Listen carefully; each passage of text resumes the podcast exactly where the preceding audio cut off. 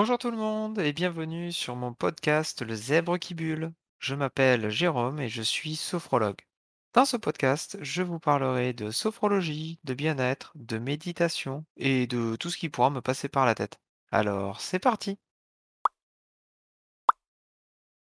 Aujourd'hui, je vais vous parler des champs d'application de la sophrologie. Alors, il se pourrait que j'en oublie euh, au passage. J'ai essayé de tout regrouper en trois grands thèmes qui sont la vie quotidienne, la préparation à un événement et tout ce qui tourne autour de la santé, maladie et pathologie.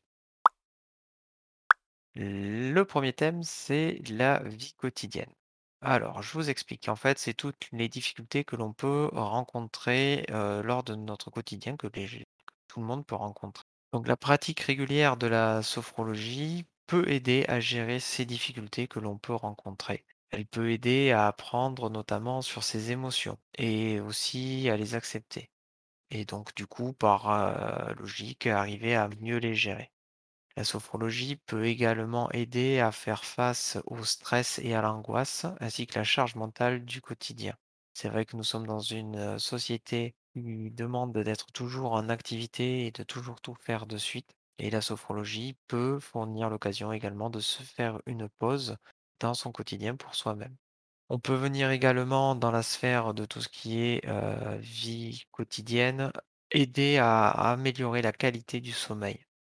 Effectivement, si vous avez des difficultés d'endormissement, des réveils nocturnes, voire même des insomnies, avec la sophrologie, on peut venir aider à améliorer cette qualité de sommeil à travers différents exercices. La sophrologie peut également être utilisée comme un moment de déconnexion ou de sas de décompression entre le travail et la vie familiale de la maison. Je m'explique, ça peut être par exemple lorsque vous rentrez chez vous le soir ou dans les transports en commun, se mettre dans une bulle avec des écouteurs et faire des petits exercices de sophrologie et prendre ce moment pour se reconnecter à soi. Le deuxième grand thème, c'est tout ce qui est préparation à un événement.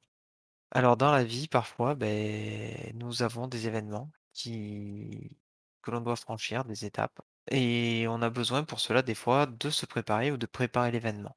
Alors ça peut être, heu, comme exemple, passer le bac, heu, passer le permis, donc tout ce qui est examen ou encore une présentation heu, publique, hein. Parler en public, c'est pas forcément quelque chose d'aisé pour tout le monde. Ça peut être également une, préparation préparer une réunion importante, heu, avec ses collègues ou bien une opération médicale, ou un accouchement, toutes sortes d'événements qui peuvent venir générer du stress ou bien de l'anxiété ou que l'on a du mal à appréhender. Pour cela, avec la sophrologie, on peut venir travailler sur la gestion du st stress, sur tout ce qui est anxiété, mais également on peut venir renforcer la capacité de concentration, ramener du calme ou augmenter la qualité de sa mémoire, heu, ce genre de choses. Dans tous les cas, on va guider la personne à prendre, heu, conscience de ses capacités à vivre ces événements et à faire face dans les meilleures conditions possibles. On peut aussi intervenir en entreprise dans ce genre de contexte, c'est-à-dire que, par exemple, on va pouvoir venir renforcer la cohésion d'une équipe qui est en difficulté sur un projet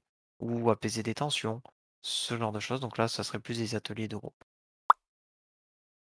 Le troisième thème, c'est tout ce qui est médical et pathologie. Alors, je m'explique. Heu, tout d'abord, je rappelle qu'en aucun cas, la sophrologie ne se substitue à un traitement médical ou à une thérapie.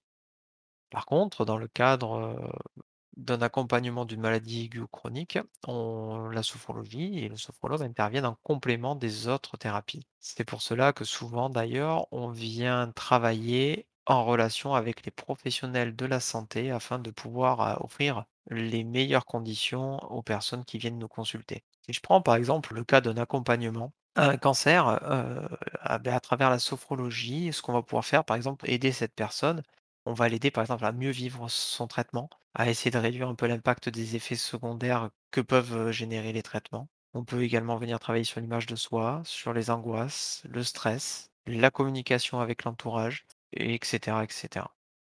En fait, quelle que soit la pathologie, que la personne qui vient nous voir nous annonce, on va aider à faire en sorte qu'elle vive mieux son quotidien, lui apporte un peu de confort et à ne plus vivre à travers sa maladie, mais vivre avec sa maladie.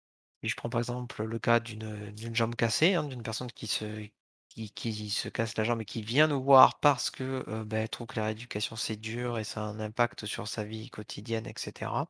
Et bien là, dans ces cas-là, on va essayer de remobiliser une certaine vitalité, heu, de réappréhender son corps et par exemple, on va aussi travailler avec les personnels de santé qui viendront aider à la rééducation pour pouvoir synchroniser la sophrologie avec les différentes séances, de rééducation, par exemple. Dans tous les cas, on va venir aider la personne à mobiliser des ressources présentes qu'elles ont en elles-mêmes, enfin qu'elle a en elle-même. On peut également intervenir, par exemple sur des phobies. Alors même si on les fait pas disparaître, hein, on va venir, aider à mieux gérer les peurs et les angoisses liées à la phobie, à mieux gérer la phobie. C'est pareil, par exemple, pour les addictions. Alors un type d'addiction, ça peut être le tabac, l'alcool ou autre et pour les phobies, ça peut être, tout ce qui est peur des araignées, peur des transports, peur du vide, heu, j'en oublie certainement, mais vous voyez le domaine est assez varié.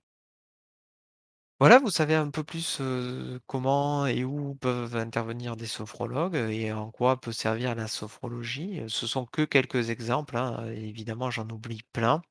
Et là, par exemple, me vient directement à l'esprit, les clubs sportifs. On peut aider à faire préparer des compétitions, notamment. On intervient, en maison de retraite, en association, en auto-école, dans les hôpitaux. Partout où on pourrait nous le demander. En ce qui me concerne, je suis, spécialisé dans l'accompagnement des zèbres, personnes HPI ou HPE, donc haut potentiel intellectuel ou haut potentiel émotionnel. Mais, je reçois tout profil et j'accepte toute personne qui vient me voir. Si vous avez des questions, n'hésitez pas à me recontacter via les réseaux sociaux, que ça soit Instagram ou même par mail, et en message privé. J'y répondrai avec plaisir. En attendant, prenez le temps de respirer.